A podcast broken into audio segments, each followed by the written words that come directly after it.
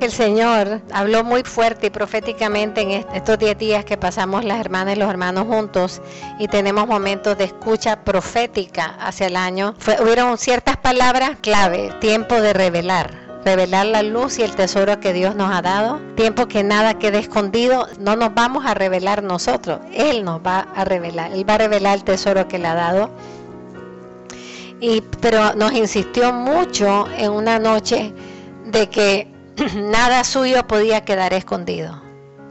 Y a mí eso me impresiona porque cuando uno, y vamos a ver muchas cosas que hable hoy, eh, vamos viendo cómo una de las cosas que el enemigo hace es tratar de esconder las cosas de Dios o tratar de esconder los dones de Dios. Es la última lectura que nos leyó Sisterana que dice, la luz no se puede esconder debajo de un lecho, la luz tiene que ponerse en el candelario. O sea, la luz tiene que estar iluminando desde la cima de la montaña, que fue otra palabra que el Señor nos dio muchísimo, que esta familia era un monte alto de instrucción de la verdad para las almas, ¿verdad? Pero la luz tiene que ponerse en lo alto, porque si se esconde, entonces de nada sirvió que el Señor nos diera la luz. Como hay tesoros que el Señor va dando a través de la historia de la iglesia a través de santos o santas que por alguna razón quedan escondidos o quedan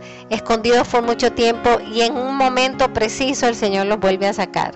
Ver cómo hay tantos sacramentales, cómo hay tantos tesoros que el Señor ha dado, tantas armas que el Señor ha dado a través de la historia de la iglesia, que en momentos quedan ocultos.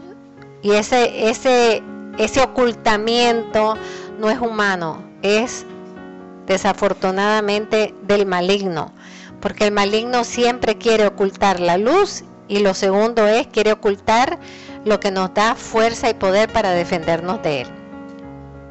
Hablando de armas, pues como estamos en el año en que están supuestos a estar repartiendo medallas milagrosas por todos lados, ¿verdad? No solamente poniendo medallas milagrosas en los lugares, sino estar repartiendo a todo el mundo. Es una de las cosas que pedí en la carta. Y según yo, todo el mundo sabe todo de la medalla milagrosa, ¿verdad? Y me di cuenta que no necesariamente sabemos eh, los orígenes, el por qué, cuál fue el propósito.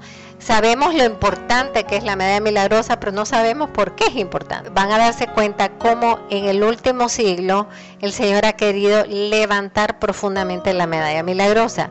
Pero es importante detalles. Y les vuelvo a decir algo que Sietedana repitió por la lectura que, del Señor.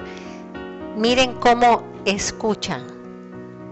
Es importante la escucha porque yo les puedo decir que estoy a veces con cinco personas y las cinco personas me dieron cinco versiones diferentes de lo que yo dije. ¿Qué está pasando? Que no solamente hay, si hay crisis de escucha, hay crisis de mirada.